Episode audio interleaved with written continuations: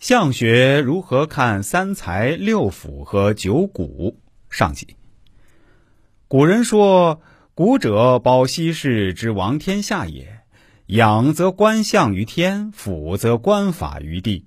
观鸟兽之文与地之宜，近取诸身，远取诸物，于是始作一八卦，一垂现象。”无极而太极，万物由没到有。老子以道生一，一生二，二生三，三生万物也。在中国传统相学理论中，一直都有三才六腑的说法。所谓三才者，是指天地人也。何为天？天者鹅也。何为人？人者鼻也。何为地？地者乙也。也就腮骨及以下。这三个地方在传统相学上分别代表少年、中年、晚年。额指的是天，以宽圆为佳，代表少年运好，父母有帮助，可得祖上福荫。反之，如果尖削凹陷窄小，则父母无助力，少年运气较差。经常听得头尖额窄。鼻是指人，也就代表自己，也代表中年运气。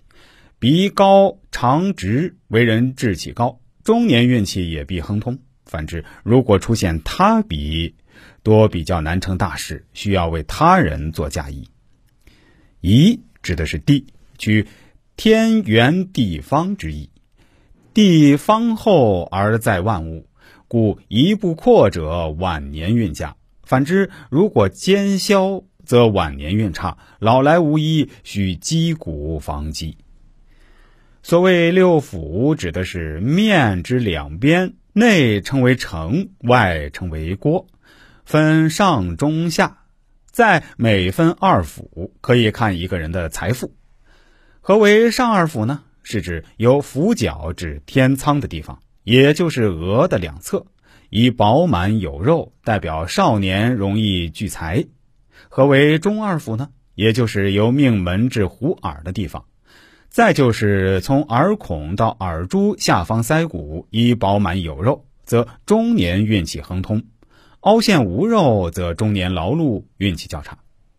何为下二府呢？也就是由腮骨至下巴的地方，这里最应该有肉丰满，代表晚年运气好，子女在身边；奸枭无肉，则晚年运气差，晚年孤独。从上面的理论知识，我们可以知道，三才六腑都是可以判断一个人的少年、中年、晚年及一个人的一生，只是判断的位置有别，但肯定会出现冲突。